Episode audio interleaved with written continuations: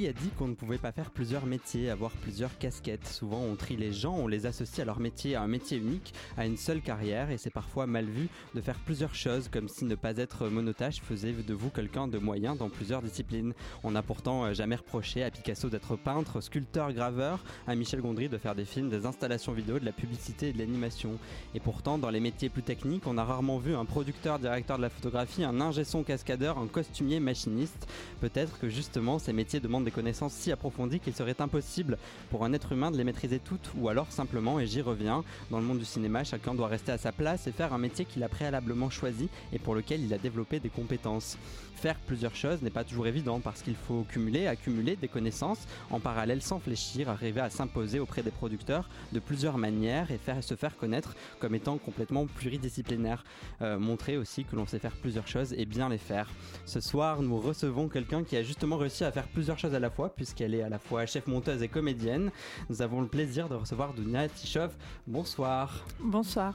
Merci d'être avec nous et autour de la table pour vous accompagner. C'est le grand retour de Luc. Bonsoir Bonsoir Théo, je suis très content d'être de retour Ah, avec je suis vous. content de t'avoir autour de la table. De quoi tu nous parles ce Euh, soir je vous parle euh, comme d'habitude, hein, un petit tour d'actu et puis petit blind test à la fin euh, de qualité. De qualité, j'espère. Jocelyn, toi, t'es fidèle au poste et t'es encore avec nous. Oui, toujours moi, je suis désolé si ça vous énerve, mais aujourd'hui je vais vous faire une, une- la biographie commentée de notre invité. Très bien, pendant une heure, on parle de cinéma avec ceux qui le font. Bienvenue dans Grand Format.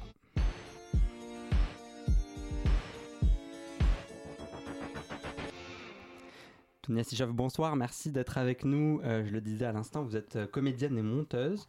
Euh, comment vous est venue tout d'abord l'envie, l'idée de faire du cinéma? Moi, j'ai fait beaucoup de théâtre pendant dix ans. Et c'est vraiment ce que je voulais faire, ce que j'aimais faire. J'en ai fait beaucoup à l'international. J'ai joué en Chine, j'ai joué en Angleterre, j'ai joué en Australie. Et, et le cinéma, j'ai toujours aimé ça. Euh, mais c'est vraiment un autre monde. Et, euh, mais j'ai toujours fait d'autres choses. Même en étant actrice de théâtre, je traduisais parce que je, parle plusieurs langues. Euh, et donc, et un jour, on m'a demandé de traduire euh, euh, en salle de montage un documentaire. En fait, c'était un documentaire sur Sokourov, un réalisateur russe. Et c'est des amis, d'amis, d'amis qui m'ont contacté en me disant voilà, on, a la continuité de- des rushs qui sont traduits, mais on parle pas russe, euh, ni la réalisatrice ni la monteuse. Donc, ils cherchaient quelqu'un pour euh, pour vérifier qu'e- qu'elles ont bien coupé au bon endroit, que, que ça fait sens. Et donc, euh, je, je suis arrivée, je suis entrée dans une salle de montage pour la première fois il y a à peu près dix ans.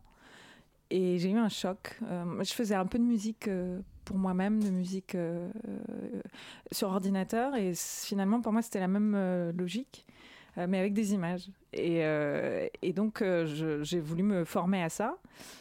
Et sauf qu'entre temps, il y a eu, parce que j'avais aussi un groupe de musique, donc j'avais une vieille page MySpace sur laquelle je n'allais plus. Oh là là, MySpace. Ah, vous vous souvenez Non, Oui. vous êtes trop Ah, jeune. si. vous.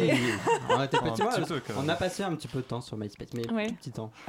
Et donc, euh, on- j'ai été contactée euh, sur MySpace, euh, pour c'était un casting sauvage, euh, pour jouer dans un film, en fait. Et, euh, et donc, euh, j'ai passé des castings, enfin des essais, et j'ai été prise. Et c'était pour jouer dans Memory Lane de, de Michael Hers. Euh, donc du coup j'ai joué dans le film mais moi je, je voulais je voulais être monteuse Ah oui, parce Donc, qu'il y avait du la coup- première expérience de Ah, déjà. montage avant. Euh, oui en tout cas en tout cas de, de témoin Ouais, de, de, témoin de montage, c'est ça Donc j'ai j'ai fait l'école. Donc j'ai j'ai- j'ai comment dire euh, J'ai joué dans le film de Michael et puis et après je me suis inscrite à l'école des Gobelins et puis je me suis formée. Mais résultat, je suis rentrée dans le cinéma en tant qu'actrice et en tant que monteuse à- à vraiment en même temps, Par, par, Par deux hasard. portes à la fois. complètement Et euh, par vous hasard, parliez ouais. de, de ce premier rapport en voyant le montage. Est-ce que ça vient aussi de votre père qui était photographe ou qui est photographe toujours? Complètement. En Euh, fait, Et ce rapport à l'image, vous avez peut-être eu dès l'enfance. Ouais, le, le- le rapport à l'image, euh, c'est, ça vient euh, effectivement de mon père photographe et aussi du fait que mes parents euh, ont collectionné les tableaux en fait euh, en Union soviétique. Alors euh, quand on dit, on dit collectionner les tableaux, on s'imagine des gens qui sont très riches, ce qui n'était pas du tout le cas. C'était en fait ils, collectionnaient l'art qui était euh, en Union soviétique, qui était tout simplement de l'art abstrait en général, qui n'était pas l'art officiel. ils ont même eu des problèmes à cause de ça. Mon père a été emprisonné. Enfin, voilà. Donc, et donc j'ai grandi au milieu de 200, 300 tableaux. Il y en avait sous les lits, il y en avait. Et de, depuis toute petite, en fait, je me souviens, je me vois m'endormir en regardant euh, ouais, ces tableaux et en me racontant plein d'histoires. Euh, donc je, je, pense qu'entre entre mon père euh, photographe et, les peintures... ça peut venir de là. Il y a aussi une, dimension militante. J'ai lu qu'il avait ramené des clichés en Occident. un chiffre énorme dont je, me souviens 10 000. plus. Voilà, 10 000 clichés et c'est quelque chose d'assez militant en fait. Est-ce qu'on peut retrouver ça aussi dans votre travail, cette dimension euh, peut-être militante ou en tout cas engagée sur certains, sur certains points? Alors, c'est pas du tout pour vous contredire. Non, non, mais il n'y a pas de problème, pour, euh, pour, pour, essayer de, comment dire, euh, de, de, de, bien véhiculer la parole de mon père. Bien sûr. Ouais, c'est que je crois que c'était pas un acte militant de sa part. Euh, lui, il aime la photo de rue, donc son grand maître, c'était Cartier-Bresson. Il a eu la chance de le côtoyer un petit peu quand il est arrivé en France. Et voilà. Et ce qu'il aime, c'est photographier la vraie vie des vrais gens, euh, sans qu'ils posent, sans que être dehors, voir quelque chose d'incongru et, être là. comment comment Cartier-Bresson appelle ça l'instant, le sur le vif. Euh, je sais plus ça, son euh, l'instant décisif. Et donc. Euh, et donc lui, il a apporté ça parce que c'était son travail, qu'il il allait chercher du travail ici. Euh, c'était surtout ça. Après, oui, ce qu'il faisait, encore une fois, c'était c'était pas une forme de contestation du communisme, mais c'était pas, c'était pas, ce que le communisme. Pas dans les clous, mais c'est ce qu'il voulait faire. Et c'est d'ailleurs pour ça qu'il a, il a fait un buzz euh, incroyable quand il est arrivé apparemment en France en 1980. Ça a été le, bah, pas en France, dans le monde. Ça a été le photographe le plus publié euh, dans le monde en 1980 euh, parce que c'était des photos qui sortaient effectivement, qui montraient la vraie vie des vrais gens. sans, sans, sans, sans, la censure et puis sans la propagande. et que lui, fondamentalement, n'était pas anticommuniste, il disait qu'il y avait plein de choses bien, mais mmh. que l'absence de liberté politique était un problème, notamment pour l'art tout ça pour dire que peut-être que, en fait, ça répond en partie à votre question, c'est-à-dire que euh, sans être, euh, je crois, militante, j'ai mes convictions, mais qui sont qui restent euh, très intimes, mais qui me font faire des choix, peut-être, oui, avec des personnes qui sont engagées ou, mais c'est-à-dire que naturellement, vous allez peut-être aller vers certaines choses parce que vous avez vos convictions, certains types de films, certains choix de montage. Ou alors c'est presque quelque chose qui est complètement inconscient et euh, qui, se fait, euh, qui se fait comme ça Je sais pas, je peux pas vous mentir. Je sais, je. Euh, en fait, la, la, question pourrait se poser si un jour j'ai refusé un, hmm. un projet parce que est-ce que ça m'est arrivé? Parce que ça allait à l'encontre de mes convictions. Euh, je sais pas, ça pourrait arriver. Ça, pourrait, arriver. je pense que c'est davantage dans ce sens-là que des choses qui me posent problème plutôt que des choses que je soutien ou je soutiens un réalisateur surtout. Oui, sur le travail sur un film qui vous plaît, sur lequel vous avez envie de travailler. C'est comme ça que ça se passe. Récemment d'ailleurs, vous avez euh, monté le film Her Job de Nikos Labochard qui est en salle, qui est sorti le 1er mai. Euh, oui, alors nous on sera diffusé le, 5, vous nous écoutez, donc c'est sorti le, 1er mai. Euh, est-ce que vous pouvez nous, nous, dire quelques mots sur ce film? Comment vous avez travaillé dessus? Oui, c'est Comment j'ai travaillé dessus Comment vous êtes arrivé Comment vous avez commencé à, Vous avez rencontré le réalisateur Comment, comment ça s'est fait euh, Oui, c'est la, la, la, productrice qui comme, connaissait ma productrice. en fait, je réalise aussi. Et donc, euh, et je produis aussi. Mais je, je produis pas ce que je réalise. Euh, parce que j'ai besoin de quelqu'un qui me soutienne d'extérieur, qui croit aussi comme moi à ce projet. Donc, ma productrice connaissait la productrice de Her Job. Et on s'est rencontrés complètement par hasard. Et elle m'a contacté. On a fait un Skype avec Nikos. Et puis, et puis ça a collé, matché. Et puis et voilà, on a, on a monté le film en France parce qu'il y avait une coproduction euh, euh, franco-grecque.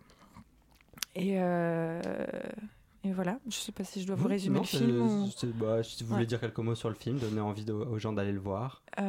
comment, comment ne pas spoiler C'est un parcours d'une femme qui, qui commence en étant, en étant femme au foyer et presque avec des difficultés à s'adapter au monde et qui, et qui à cause de la crise en Grèce, bah, part chercher du travail parce que son mari est au chômage depuis trop longtemps et qui s'en sortent plus.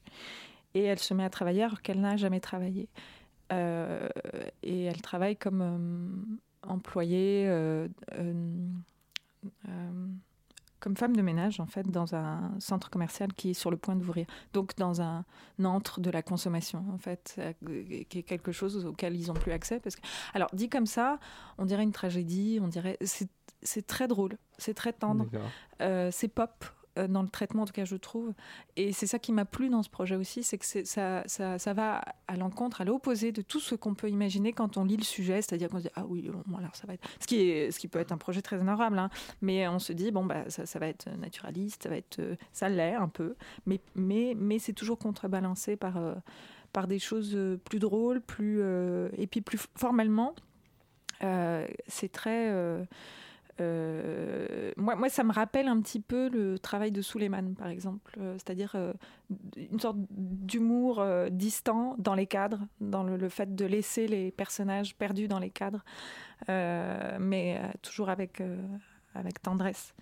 c'est ça que je retiens de ce film et je sais pas si ça donne envie d'aller le voir dit comme ça. Me donne envie, mais, ça me donne envie, ça, rend curieux. C'est drôle et ça, je pense qu'on on rit et on est ému. C'est un, beau film et c'est un superbe personnage. Tous les personnages sont superbes. Un film donc sur, lequel vous avez euh, fait le, montage. Euh, dans, dans, quelques instants, c'est l'heure des. Oui, tu veux une, question avant de lancer cette information Ouais, juste une, petite question. une, la, coproduction franco-grecque, vous, savez d'où ça vient? Je, je, je, trouve pas ça très courant euh, que la, France et la Grèce fassent un film ensemble. Oui. Est-ce que vous savez comment ça s'est. En fait, le CNC. a une aide euh, bilatérale entre la France et la Grèce. Il y en a plusieurs. Il y a la France et l'Allemagne, il y a la France et le Canada. Il y, a, euh, il y en a beaucoup en Europe. Euh, hors d'Europe, je, connais le Canada, mais le reste, je sais, il y en a peut-être d'autres. Il faudrait vérifier sur le site.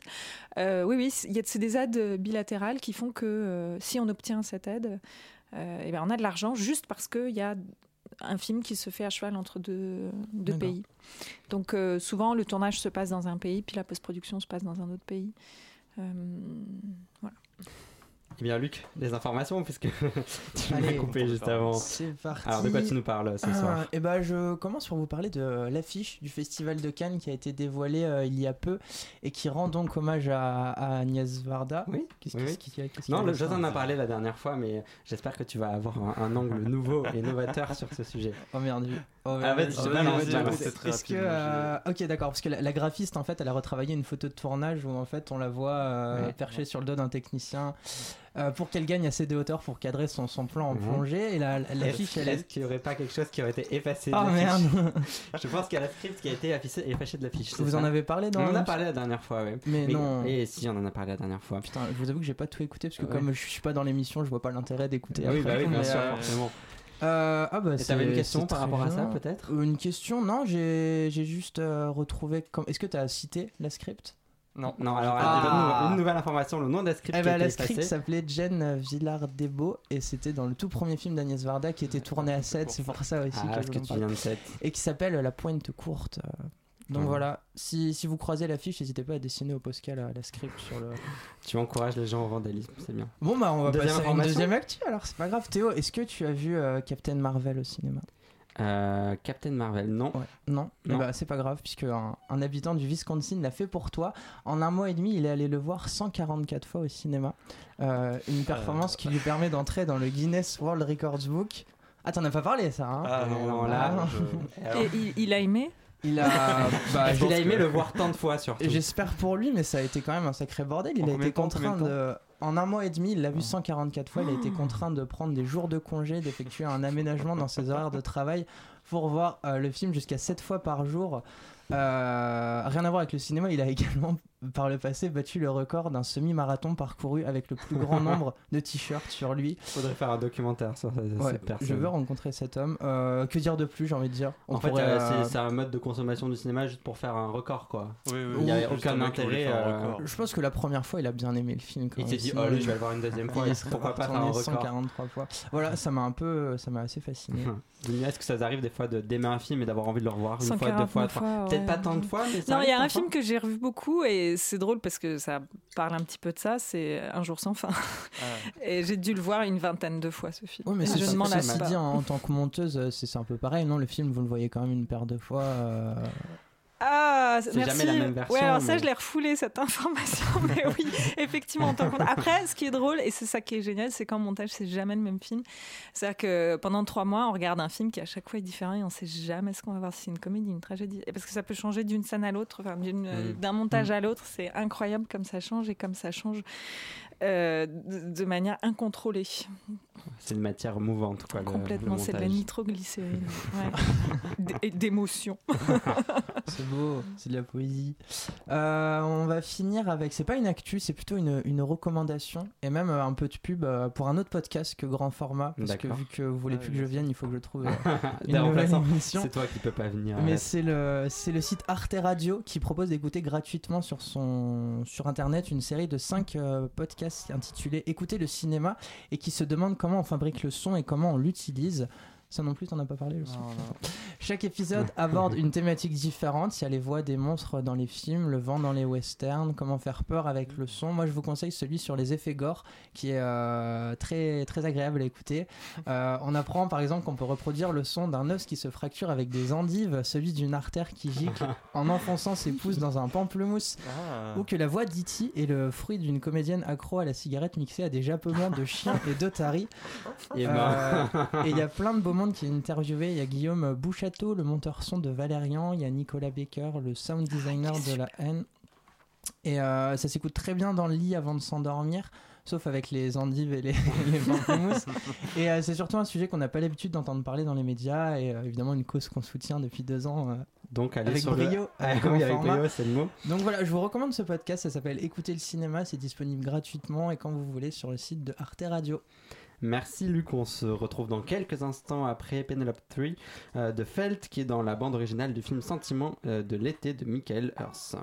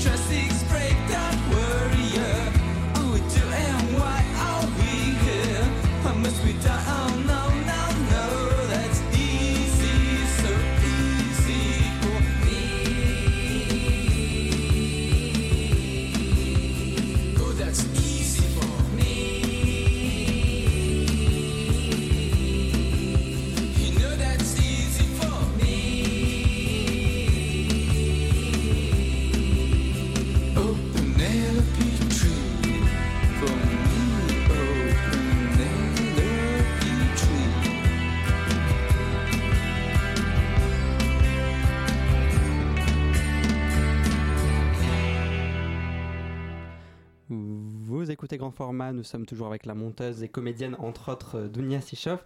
Vous avez été un, certain nombre de fois jury euh, dans des festivals ou pour des prix comme au FID à Marseille, à la Queer Palme, au Champs-Élysées Film Festival. Est-ce que c'est important pour vous qu'on remette des prix à des auteurs, des réalisateurs, des techniciens pour des films?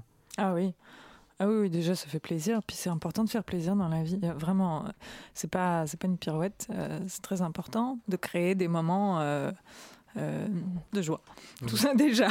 Et après pour, les gens qui reçoivent les prix. Mais oui, pour les gens qui reçoivent les prix, pour les gens qui les donnent aussi. Souvent, bon, alors parfois ils sont pas d'accord, mais souvent quand même j'espère. La plupart du temps ils sont d'accord. Mais euh, euh, oui, et puis après évidemment pour la vie d'un film, que, les festivals existent et qu'il y ait des prix au-delà de la ligne sur le CV que ça fait quand on en reçoit un, mm. c'est euh, peut-être que ça peut euh, stimuler euh, les, spectateurs et leur donner envie d'aller voir. Oui, c'est parfois un. Ou en tout cas, c'est quelque chose qui, va faire qu'on va en parler, ne serait-ce que dans le milieu du cinéma où les choses. On va dire Ah oui, un tel a eu un prix. Oui, parce que souvent, même une palme d'or sur une affiche, ça fait venir des, des gens en salle, même s'ils connaissent pas le réalisateur. Donc c'est aussi une marque, par exemple, qui, qui fait venir les, spectateurs en salle. Oui, ça peut avoir, euh, j'imagine, quelque chose oui, de, de, de, de peut-être rassurant, en tout cas de stimulant. Est-ce que le fait de remettre un prix, ça, ça exclut pas d'autres films? Est-ce que ça peut pas être problématique de fait de, fait de mettre vraiment des films, en, des films en avant euh, plus que d'autres? Parce qu'il y a aussi par exemple des festivals où il n'y a pas de remise de prix, c'est-à-dire juste la, la récompense, c'est déjà d'être projeté en festival. Oui, je crois que c'est une double récompense. Et effectivement, c'est pour ça que quand vous avez parlé des prix, j'ai euh, instinctivement parler d'abord des festivals en disant c'est bien qu'ils existent. Euh, effectivement, le premier cadeau, c'est de vivre dans un festival. Et après, la cerise sur le gâteau, c'est le prix. Mais je crois pas que. En tout cas, non, je crois vraiment pas que le fait de ne pas en recevoir pénalise un mmh. film, parce que déjà il est sélectionné, c'est formidable. Mmh. Donc non, je, je crois pas que les gens après se disent ah bah celui-là il a rien eu, ça veut dire que c'est vraiment nul. Non, je crois pas. Non non. Le, le, Ouais, puis il y, a les prix du public aussi à chaque fois. Aussi, et si je peux rajouter, et même si un film n'est pas sélectionné dans un festival, ça ne veut pas dire qu'il est nul non plus, parce que même déjà à, la première étape du festival, il y a tellement de paramètres à, prendre en compte qui sont euh, euh, bah alors, la subjectivité, mmh. puisqu'on vient d'en parler, le, euh, le, le, pays d'où il vient, de quoi ça parle, de quoi veut parler le festival, qu'est-ce qu'il défend, etc. je connais énormément de films euh, que j'ai adorés qui n'ont jamais été en festival, des réalisateurs qui n'ont jamais eu, jamais eu de palme. Bresson n'a jamais eu de palme mmh. d'or. Enfin, voilà, il y en a plein. Donc, euh, donc, euh, faut, faut, faut, surtout pas se je, je crois, je crois pas, que, je crois pas que, on n'exclut pas des films en fait en je crois pas, en tout cas dans le milieu professionnel, j'ai jamais entendu quelqu'un dire euh, ah bah tel film n'a pas eu de prix donc ça veut dire qu'il est pas bon. Non. Ouais. Comment en tant que jury on fait pour faire la part des choses entre justement des films aussi mm. divers et variés effectivement quand on doit remettre euh, une palme ou n'importe quel prix, comment on fait pour euh, dire bah tiens celui-là mérite Quels sont les choix? Quels sont les critères qu'on utilise en fait? Je, En fait je peux c'est difficile de, répondre à ça, parce que ça dépend, tellement du jury en fait. Il y a des jurys où il y a vraiment des tendances nettes qui se, euh, qui se profilent, et puis il y a d'autres jurys où, les gens sont pas trop d'accord. Donc euh, c'est vraiment ça, ça dépend. Et après, après, il y a aussi euh, le compromis mou, hein, ça arrive malheureusement. le film, il y, y, a des choix tellement forts qui, qui réconcilient personne, qui mettent d'accord personne. Du coup, les gens euh, se rabattent sur le deuxième choix, euh, qui est le deuxième choix de tout le monde, alors que le premier choix est à chaque fois différent. Ça arrive aussi. Euh, c'est pas trop arrivé dans mes jurys, par chance, mais, mais j'en ai entendu parler. Ça arrive. On fait comme on peut. De toute façon, on sait que toute fin, la vie, elle est subjective. On parle jamais que de soi. Vous avez aussi fait partie du jury du festival euh, Paris Cours de Vent dans la section fiction, fiction en VR 360. Est-ce que vous êtes sensible aux nouvelles formes d'expression euh, visuelle qui évoluent en même temps que, que la technologie? Est-ce que c'est des formes qui vous touchent? Oui, moi je, je, suis très curieuse de. Ça, c'est peut-être mon côté un peu technicienne du, du montage, de voir euh, quelles sont les nouvelles possibilités, ne serait-ce qu'en montage, qu'est-ce qu'on peut faire maintenant? On peut faire on peut faire un raccord dans un jump cut euh, sans qu'il se voit. On peut faire, c'est de plus en plus magique à chaque fois. Et aussi, oui, tout ce qui concerne euh, la VR et tout, même si en ce qui me concerne, la VR, je, Euh, je trouve ça fantastique. La première fois que j'ai mis un casque de VR, j'ai dû en parler après pendant une heure et demie parce que parce que c'était une virginité qui se perdait parce que j'avais l'impression d'être comme les gens qui étaient qui avaient vu le train entrer dans la gare, le premier film qui été jamais fait. C'était vraiment cette ingénuité là et cette cette foi là dans ce que je voyais. C'était une expérience physique quoi. le, le montage d'ailleurs en VR, ça pose un petit peu problème parce que ben, il y en a pas. Bah, non, mais justement, la plupart des expériences en VR, ouais, c'est des plans séquences. Mais euh, Moi, j'ai vu des, films avec du montage en euh, VR, mais c'est souvent un fondu et puis on passe sur un autre, un autre lieu. C'est presque un montage euh, par séquence, quoi. Ouais, c'est ça. La, question, c'est vraiment de, du coup, tu, tu casses l'immersion du spectateur qui, bah, ça, ça brise l'immersion en fait d'un coup coupé et qui se retrouve dans les toilettes alors qu'il était dans la cuisine. Mm. Ouais. Ouais. Il n'y a, oui, pas, de notion de raccord. Bah, ça, ça, ça, implique une, une narration euh, particulière. Et c'est vrai que, par exemple, moi, j'ai joué dans un film qui s'appelle I, Philippe, qui était un des premiers films en VR qui avait une sorte de scénario.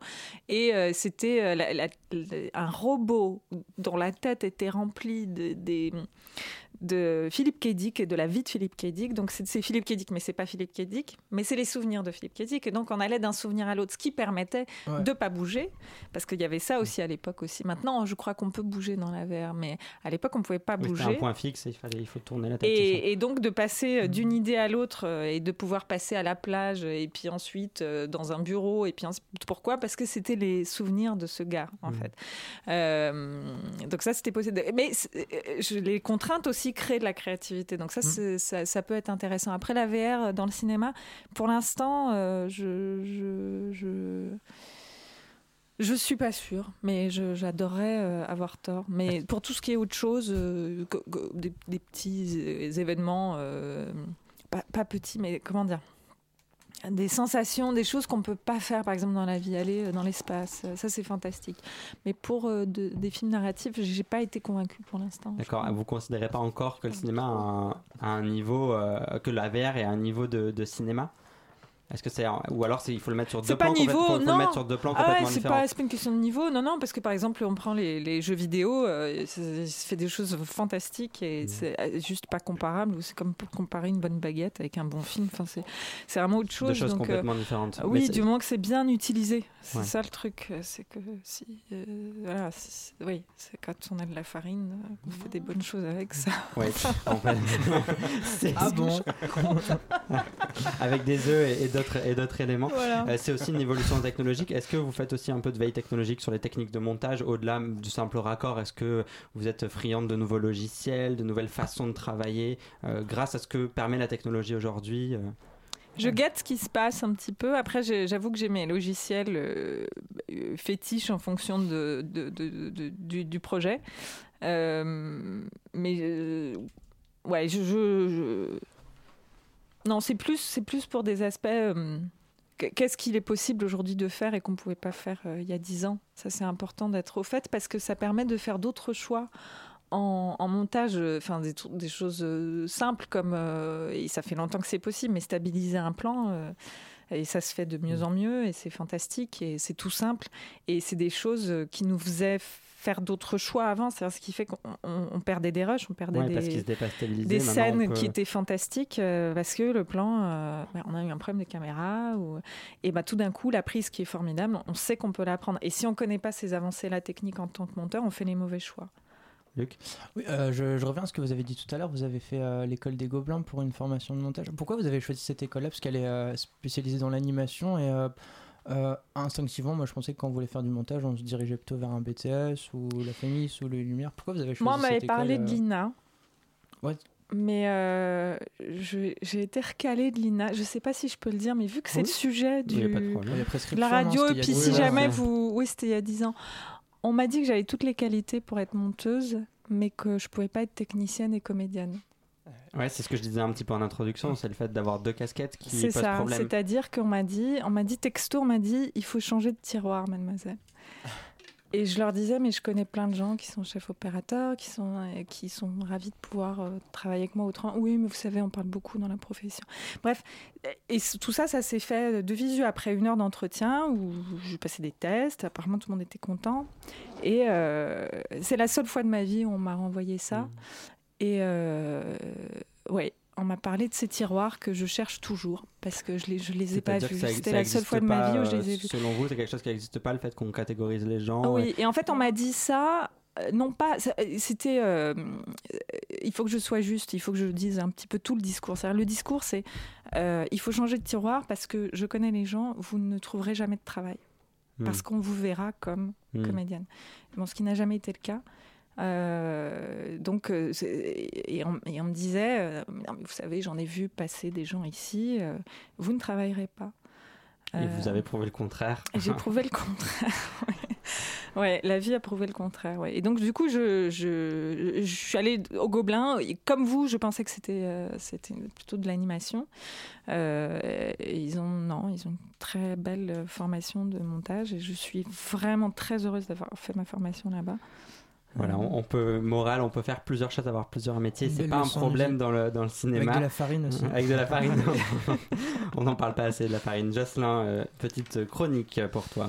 Alors ici, à grand format, nous avons l'habitude de construire les émissions autour de la profession pratiquée par notre invité, toujours animé par ce plaisir de la découverte d'un savoir-faire, d'une passion et d'un parcours. Aujourd'hui, alors que nous recevons Dunia Sichoff, la construction de l'émission est plus complexe due justement à cette impossibilité que nous avons à catégoriser notre invité selon son métier, tant celui-ci est pluriel. Alors oui, nous en avons déjà reçu des personnes qui cumulent plusieurs tafs à la fois, mais alors pour la plupart, il s'agit d'activités complémentaires liées par une caractéristique commune ou qui se fait l'évolution logique d'un parcours typique. Par exemple reçu Louis Séguin et Laura Tullier et s'ils cumulent tous les deux plusieurs métiers et sont finalement représentatifs d'un parcours assez classique. Eux qui ont écrit au cahier du cinéma avant de filer vers la réalisation suivent les préceptes énoncés par leurs parrains de la nouvelle vague, en soi rien d'étonnant. Mais nous avons aussi reçu Natacha Calestremi qui a pour le coup un parcours de vie plus intrigant, rappelez-vous. Elle nous avait parlé de sa vie de journaliste de terrain en Afrique, de réalisatrice de documentaires animaliers et puis aussi d'autrice de de romans policiers. Pour le coup, il s'agit bien d'une diversité des pratiques, celles-ci restent liées par ce qu'elles ont de didactique et d'engagé dans la cause écologique, sociale ou animale. Ce n'est pas le cas de notre invité cette fois-ci parce que le cas d'Ounia Sechov est éminemment plus complexe tant il convoque des domaines variés, des genres artistiques parfois opposés, des collaborations vraiment atypiques. Pour comprendre, je vais me permettre de revenir sur votre parcours, Dounia, votre passé artistique et professionnel, et bon, n'hésitez pas à me couper si, je me mets à dire des bêtises. Enfin, votre carrière semble naître sur les planches de théâtre dès les années 2000. Vous vous produisez dans diverses compagnies parisiennes, mais aussi à l'international. Vous jouez du classique et du contemporain.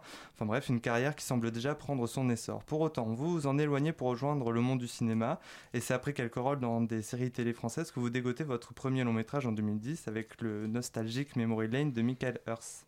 Au même moment, et parce que le monde de la comédie semble déjà vous ennuyer, vous commencez à participer au montage des films, et pas des moindres, courts et longs métrages documentaires et fiction pour Clément Cogiteur ou bien Antoine Dagata.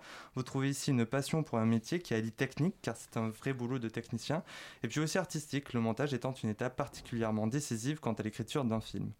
Mais voilà, le montage doit n'être pour vous qu'un savoir-faire parmi d'autres et loin de vous y cantonner, vous vous diversifiez à travers vos collaborations avec un certain Abel Ferrara, ce réalisateur new-yorkais, à milieu des premières séries télé sur lesquelles on vous voyait à l'époque, vous propose de le suivre à travers une tournée de concerts en tant que chanteuse et danseuse, car oui, Abel Ferrara partage avec vous une passion pour l'éclectisme et ne se restreint pas à sa seule étiquette de réalisateur de fiction.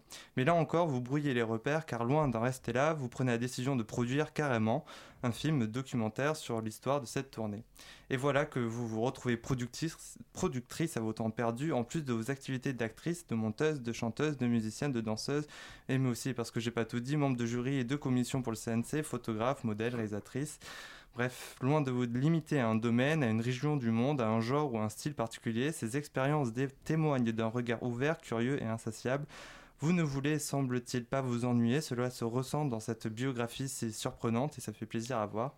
Car vous savez, ici à la radio, on travaille tous bénévolement dans cette super association de Radio Campus, comme ça, pour le seul plaisir de rencontre, d'apprentissage et de partage. Au dehors, nous avons tous d'autres activités, d'autres pratiques, d'autres devoirs, et ce n'est pas toujours facile de tenir la baraque. Et c'est donc là que je perçois l'intérêt de cette énumération, de cette biographie, preuve, s'il en est besoin, d'une possible vie au pluriel, et justement de la nécessité de ces aventures du plaisir. On a beau commencer sans un sou, avec un peu d'entrain et d'optimisme, on en vivra. Alors Dunia, je voulais juste terminer sur cette petite question. Franchement, vous n'êtes pas fatigué après tout ça? Ah euh, euh, Oui et non. Euh, oui, parce que ça fait des très très longues journées. effectivement. C'est souvent des journées doubles. Euh, donc, euh, où je monte un film la journée, puis après, le soir, euh, je travaille sur de la production ou sur même un autre film. Enfin, là, récemment, je montais quatre films en même temps. Donc, ouais. donc je suis fatiguée. Mais non, parce que c'est comme vous avez très joliment parlé de plaisir. Et c'est ouais, c'est pas un terme volé, c'est-à-dire que euh, je sais pas comment, euh, c'est toujours un miracle, mais à chaque fois que je découvre un projet sur lequel je vais travailler, quelle que soit la collaboration, ça me donne énormément d'énergie. C'est-à-dire que l'amour que je porte pour, euh, pour le, le, talent, le génie, mais vraiment l'imagination, les, les, obsessions des gens avec lesquels je travaille, me les font. Ouais, ça me porte en fait, ça me nourrit et ça me grandit et, et ça me donne envie d'être euh, au, meilleur de moi-même pour eux. Donc euh, donc c'est fatigant, mais c'est un, euh, comment on dit, c'est vertueux, c'est un cercle vertueux. donc ça me prend de l'énergie, mais ça m'en donne encore plus, je crois. Merci Jocelyn en tout cas pour ta chronique et pour ces belles paroles. On se retrouve dans quelques instants après Baby I Lost, I Lost My Way. Ouais, bon, toujours aussi bien en anglais. Ça va changer. Bande originale du film Green Book de Peter Farrelly.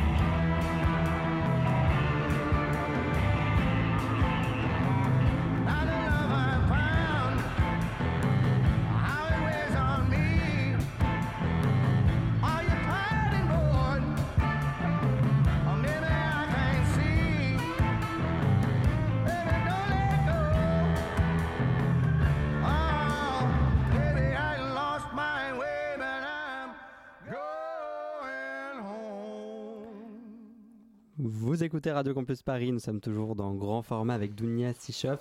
Euh, vous nous disiez hors antenne que vous aviez euh, joué dans un film et vous l'aviez monté. Est-ce que c'est une expérience assez particulière de se monter, monter sa propre image C'est horrible, c'est vraiment horrible. C'est horrible à faire. Non, euh, non ça s'est fait, c'est complètement par hasard. J'avais passé des essais d'un côté, puis entre-temps, à peu près à la même période, pareil, un ami d'amis me dit Ah bah, quelqu'un qui cherche un monteur russophone.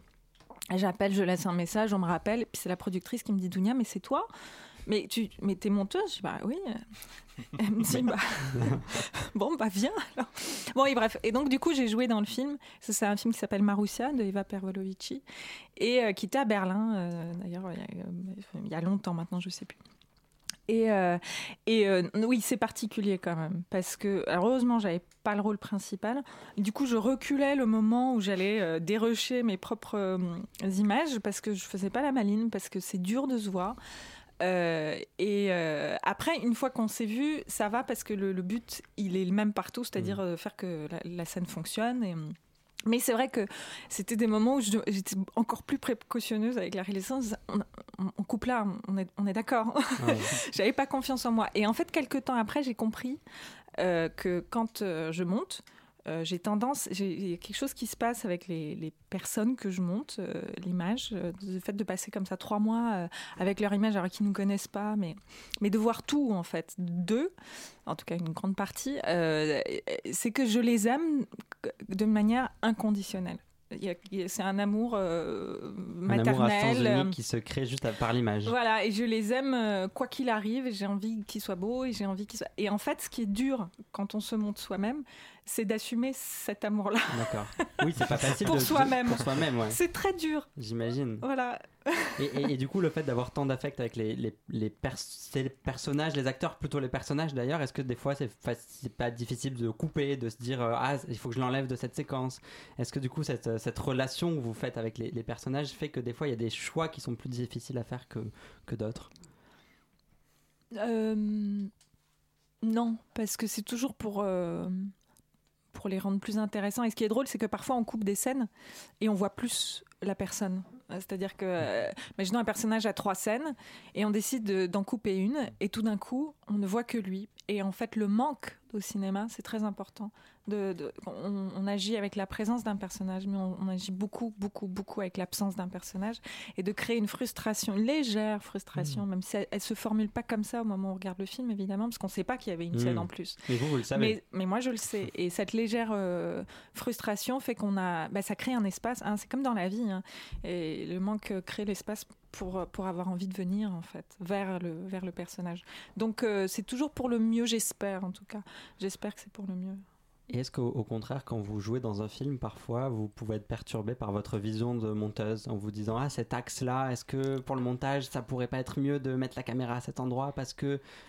Ou... Quand je joue Quand vous jouez, ou quand je regarde un film Quand vous jouez, déjà, est-ce que la question des axes de caméra pour le montage à venir, vous, vous y réfléchissez quand vous jouez? Euh non, ça m'intéresse, mais euh, par exemple, pour ce film Marussia où je jouais et je, montais, c'était un tournage quand même en petite équipe. Donc, par exemple, euh, euh, je sais plus s'il y avait une script ou pas, mais à un moment donné, on me posait des questions sur les axes et sur et à ton avis, ça va raccorder et tout. Et en fait, c'est là que ça a été plus qu'en salle de montage et de me voir comme actrice. C'est plus l'inverse qui a été difficile. C'est d'être sur un plateau en tant qu'actrice et qu'on me pose des questions techniques auxquelles je peux répondre évidemment. Mais j'ai compris que quand on est acteur, euh, en tout cas moi, mm. j'avais besoin d'être bête. J'avais besoin d'être insouciante. J'avais besoin la mise en scène. Voilà, j'avais besoin de pas réfléchir. Et, euh, et, alors là, ça me, ça me demandait d'être, de, de, me dissocier complètement en fait entre le moment où je suis relax et le moment où c'est compliqué d'avoir les deux casquettes au même instant. C'est pas compliqué dans la vie en général, mais c'est compliqué de faire les deux, choses à la fois en fait. C'est ça. C'est ça qui est compliqué. Et vous parliez euh, aussi quand vous regardez un film, euh, votre, vision de monteuse, elle doit être. Euh, mm. Vous devez toujours être en train de, vous poser des questions de raccord, des choses qui doivent vous perturber. Alors, quand je regarde le montage, c'est qu'en général, je m'ennuie. Ouais, souvent tout le monde dit ça. Les directeurs de la photographie disent quand je fais attention à la photographie, c'est que le film est pas bon. Puis il y a des films comme ça. Moi, je me souviens, mes neveux voulaient regarder un film, puis je leur propose. c'était quoi Social Network mhm. de David Fincher. Et, et ils m'ont dit, oui, mais tu l'as déjà vu. Et moi, je leur dis, mais c'est pas grave, moi, je l'aime beaucoup ce film. Puis je regarderai le montage comme ça. Euh, parce que je me souvenais que le montage m'avait vraiment plu. Comment il arrive de rien, parce qu'il n'y a, a, rien dans, ce, dans cette histoire. C'est un scénario étrange, parce qu'il n'est pas. J'ai pas vu beaucoup de films avec cette, cette narration-là. Et, euh, et, donc je me dis, bah, je vais étudier ça. Puis au bout de 10 minutes, je me suis aperçu que je regardais plus du tout le montage. J'étais dans le film, je suis comme une enfant. ça, veut dire qu'on apprend presque plus du montage sur des mauvais films ou euh, est-ce que euh, sur des films narrativement sont pas au niveau En vrai, le, là où j'ai le plus appris euh, sur le montage, c'est en montant. En montant. C'est pas en regardant le film parce qu'on ne sait jamais ce qu'il y a comme rush, on ne sait hmm. jamais les choix qui ont été faits par défaut. Par... Oui, bien sûr, ça peut arriver de voir un raccord, mais le problème c'est que c'est pas un raccord, un film, c'est vraiment un arc narratif, c'est une, histoire. Vous pouvez trouver un, beau raccord, mais ça marchera pas dans un autre film en fait. Et c'est vraiment en, faisant, en faisant et en regardant, on fait, on regarde, et c'est toujours ça le, montage. On peut pas prévoir ce qu'on va faire. On va, on va prendre trois séquences, on va les mettre dans un certain ordre. Ça va nous donner un drame psychologique familial très lourd. Je vous dis de je vous parle de, de, faits réels, hein, quelque chose que mmh. j'ai vécu. Vous avez un drame psychologique familial très lourd. Vous prenez les mêmes séquences, vous les changez d'ordre, vous avez une comédie romantique. Et vraiment, c'est les, les mêmes scènes.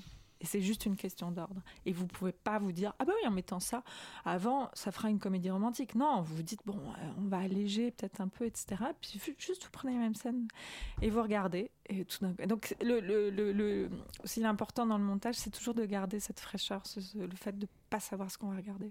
Luc? Ouais, alors, Ça répond un peu à ma question, mais quand même, euh, quand, quand, on lit euh, dans une critique que le montage d'un film est fantastique ou quand un film reçoit le prix d'un montage, qu'est-ce Qu'est-ce qui fait, selon vous, qu'un film est bien monté en fait? Ça, C'est quoi les critères euh, Sur quoi ça se base en fait? Parce que comme vous dites, le montage c'est quelque chose qui est assez invisible euh, quand on n'y prête pas attention. Et du coup, c'est ça un montage réussi? C'est un montage qui se voit pas qui Oh, pas nécessairement. Non, et je sais qu'il y a des montages. Euh, qui m'excitent, qui me stimulent, que je remarque en me disant ah ouais waouh c'est excitant donc ça peut être en fait tout dépend du film peut-être un un bon montage, c'est peut-être un, montage qui épouse euh, le film, qui épouse le, style du film, mais je, ne suis même pas sûre de ce que j'avance. Parce que, le style du film vient pas du montage aussi en partie Comment le, style du film peut venir du montage aussi en partie. Oui, euh, souvent, moi j'ai l'impression d'écouter le film, que c'est le film qui va me dire ce qu'il aime ou ce qu'il aime pas, et que si je rallonge là, il aime pas, mais si je coupe, il aime, et donc je suis ce que me dit le film. Euh, et, en général, euh, c'est juste euh, c'est l'ennui. Hein. Alors après, on peut s'ennuyer aussi dans des bons films, c'est pas gênant. L'ennui et l'émotion, c'est. mais qu'est-ce qu'un bon montage compliqué, je crois que c'est compliqué parce que parce que moi, je, ah, ça, ça, fait vraiment, euh, ça fait vraiment romantique à deux balles. Mais quand je regarde un film, quand je regarde un montage en cours, j'écoute juste ce qui se passe là, dans mon cœur. Oui, c'est non, mais c'est de l'intuition en fait. Ça marche beaucoup sur l'intuition. C'est complètement de l'intuition et c'est est-ce que ça me plaît, est-ce que ça me plaît pas, est-ce que ça me stimule, est-ce que ça me stimule pas? Mais c'est pas de la stimulation euh, intellectuelle, c'est vraiment de la stimulation émotive. Est-ce que je ressens quelque chose? pas? Et après, il y, a y a le rapport avec le réalisateur. C'est qu'à un moment, il faut que vous ressentiez les mêmes choses sur le montage. Mm. Comment ça se passe cette relation Parce qu'il y a peut-être des fois des choses où vous, vous ressentez quelque chose et ça fait rien au réalisateur ou ah Oui, ah oui, alors ça c'est. C'est une discussion permanente en fait. Tout le temps, tout le temps, tout le temps. Et euh, il y en a pas un qui a raison, hein, c'est pas vrai. Y en a, et donc le but c'est de, de, se dire bon, bah, c'est peut-être pas ça la solution. Euh, c'est ni l'un ni l'autre. Et, et c'est ça qui est intéressant dans le montage c'est quand il y a deux. deux euh, deux entités qui se rencontrent, euh, le monteur et le réalisateur, et, euh, et qu'ensemble, vous savez, il y a la phrase tout seul on va plus vite, ensemble on va plus, plus loin. Et, c'est ça, c'est-à-dire que tout d'un coup, ensemble, on va trouver une troisième solution, une voie du milieu, ou même pas une voie, en tout cas autre chose qu'on n'aurait jamais. Mais simplement, justement, en écoutant l'autre, en disant Ah là là, moi j'adore, ça me fait pleurer. Ah ouais, euh, moi, je, moi je la juge, je la trouve ridicule. Hmm. Ah bon? Bon, alors pourquoi tu crois ça? Ah oui, peut-être pour ça. et pourquoi moi Et pourquoi toi t'es ému? Ah oui, pour ça. Bon, alors peut-être que dans ce cas, on pourrait essayer, dans ce cas, de faire ceci. Ça aide à réfléchir. C'est pas l'un ou l'autre qui a raison. Et je trouve que dans la vie, même, c'est souvent ça aussi, au-delà mm. du montage ou du cinéma, euh, c'est de, de, de, de, trouver un terrain qu'on n'aurait pas trouvé tout seul et que euh, ouais, c'est pas binaire. Est-ce que vous montez les films que vous réalisez ou justement vous avez besoin aussi vous d'un regard extérieur? Pour l'instant, je les ai montés. Et le euh, regard extérieur vous manque vous manque pas parfois d'avoir euh, quelqu'un à qui parler de ce montage? Si, et puis je suis très moi j'aime en général j'écoute beaucoup ce qu'on me dit, je suis assez je, suis assez en demande. après je compte pas monter mes films, c'est une question économique. D'accord. c'est-à-dire que je je, je, je, sais à quel point c'est important d'avoir un monteur et un producteur et enfin après chacun fait comme il veut et ce qu'il peut. Mais euh, oui, d'être poussé plus loin. Et, et, moi, je rêve du jour où j'aurai euh, suffisamment d'argent pour payer des monteurs. Euh, qui ont plein d'expériences, encore plus et que qui moi, ont plein et qui d'idées et qui pourront peuvent vous apporter plein beaucoup de choses. Et vous pourrez aussi en prendre en tant que monteuse, en étant réalisatrice, par le, en travaillant avec les monteurs. euh, Absolument, dans l'autre sens. Dans ouais, l'autre sens, ouais, ça ouais. peut marcher c'est que des nouvelles places où à chaque fois on arrive vierge, et puis on découvre, et puis on se dit Ah ouais, maintenant je comprends pourquoi il me disait ça. Ouais. Et c'est des métiers où on apprend euh, toute, toute notre vie en fait. Exactement. Luc, le moment du blind test. Ah. on l'attend. Euh, oui, on l'attend depuis des mois. J'ai toujours pas, toujours pas bon au blind test. hein. Non, Ouais. non. Mais T'es pas très bon pour les faire aussi parce que j'ai écouté. tu, parles, t'as pas écouté l'émission, je te, tu donnes trop d'indices. Théo, puis tu mets pas les virgules au montage. Ouais. Bon bref, le retour du patron. C'est un blind test donc spécial Queer Palm puisque euh, vous avez été vous-même membre du jury de la Queer Palm. Donc euh, d'après une idée de Jocelyn, on va faire un, un blind test spécial Queer Palm. Donc c'est que des, des films qui ont eu le, le prix en fait. D'accord. À vous de les trouver et je, je vous préviens c'est un blind test très difficile. Et toi, je Euh, pourrais te reprocher qu'il soit trop difficile tes blind tests. Sûrement, peut-être. Premier extrait Personne. euh, Alors, premier extrait, juste, euh, quand même, petit indice, c'est les dernières secondes d'un film. Donc, c'est c'est du spoil, mais en même temps, sans l'image, c'est- vous allez rien C'est comprendre. un QCM ou pas on a... Oh, on, peut, on peut y penser, hein, ça en fera un QCM la prochaine fois. Euh, donc, voilà, c'est vraiment les dernières secondes d'un film. Et puis après, pas, vous entendez une musique, c'est le générique de fin. On y va. Écoutez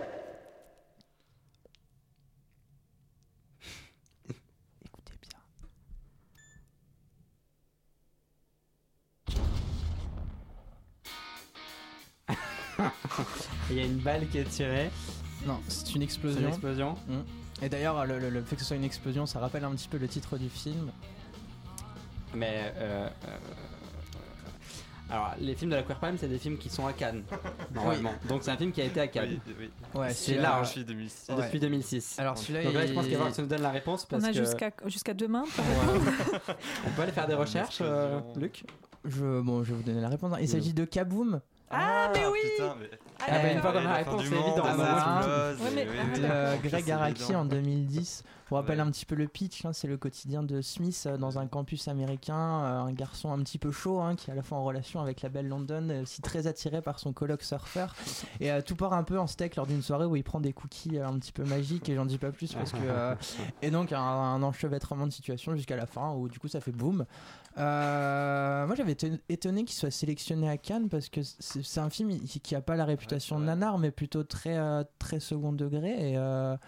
euh, euh, ça m'étonne qu'il ait été sélectionné. euh, Ouais, bah, merci de nous faire part de ton étonnement, euh, Luc. Mais il était à tu Je sais. sais pas, rebondissez. enfin, vous connaissez la, la formule. Ouais, hein. euh, Bah, Greg Araki était quand même un auteur assez connu. Il a fait des films qui ont été reconnus par la profession, donc j'imagine que Kaboom. euh, Ouais, je connais pas ces autres films. euh. Nowhere, c'est super Doom Skin, Generation. euh, Ok, je parle sans connaître les films. C'est hein, bien, ça, un Luc, peu on te reconnaît, merci, bon retour. Alors, euh, on va passer au deuxième extrait qui celui-là est quand même un petit peu plus facile. Ok, alors on était rendu au rose. Ok, alors le rose et le bleu poudre. Tu notes rapport malsain. Hein?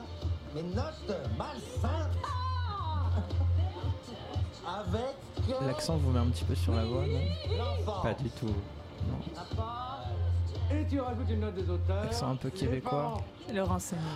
Ah, oui. C'est surtout, je reconnais la voix de Melville Poupeau, c'est ça non? Alors, c'est pas Melville Poupeau. Non? Mais je sais pas c'est qui non plus. Mais c'est pas Melville Poupeau. Mais euh, non, la voix de Laurence, prof trentenaire qui Ouais, annonce, annonce son épouse. Mel- Melville Poupeau. On est sûr de ça Ah oui. Oh, bah, Écoutez, on n'est jamais sûr de on n'est rien jamais dans sûr de la- rien. Benjamin en régie me dit oui, oui, on est sûr. Oui, oui. Ok, Merci, merci Benjamin. Benjamin. approuve. Alors euh, on y va. Donc prof trentenaire qui annonce à son épouse le jour de son anniversaire son désir de devenir une femme.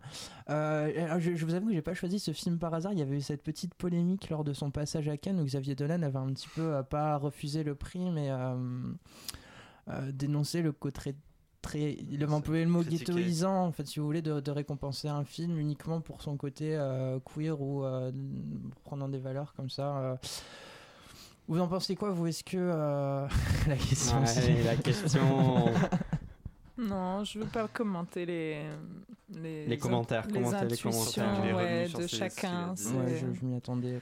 C'est- J'aurais pas aimé qu'on le fasse pour moi, je crois, donc je, je préfère pas le faire. Luc, un extrait suivant? Ouais, juste un très beau film avec une scène où des vêtements tombent du ciel. Enfin, il y a des- une scène très jolie avec des. Troisième extrait. Je suis vachement tracassé par cette histoire avec Michel. Fais gaffe, y a pas que le cul dans la vie. pas que le cul avec lui. Bah, si vous passez pas vos nuits ensemble, c'est quoi? J'en sais quelque chose. Tu vois, il y a même pas deux ans, je crois que ça m'intéressait carrément pas d'avoir des rapports autres que sexuels. L'histoire d'amitié. C'est l'inconnu du lac, mon dieu. Par contre, euh, faut le dire, faut pas me chuchoter J'adore ce film. Ouais, euh, génial, ouais. À quel moment il y a euh, ce dialogue Alors c'est, euh, bah, je vais y venir, hein, en plein été, donc c'est un lieu de drague euh, secret pour hommes situé dans une forêt bordant un lac, et euh, ce petit microcosme va être chamboulé par un meurtre mystérieux.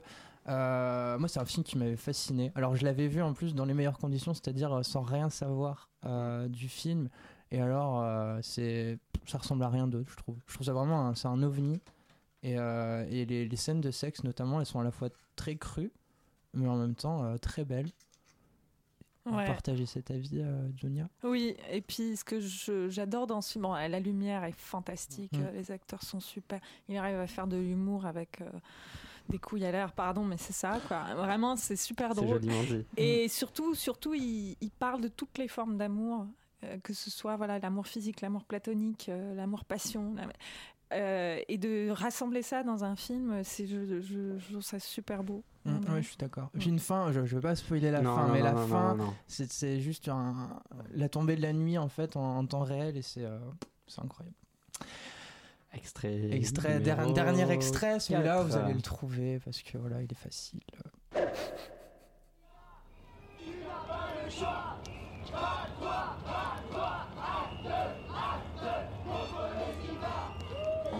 On écoute un peu ou on peut dire si on sait. non, allez-y, allez. elle nous nargue 120 battements par minute. Et oui, C'est de Romain Campillo, donc sur les militants Act Up au début des années 90.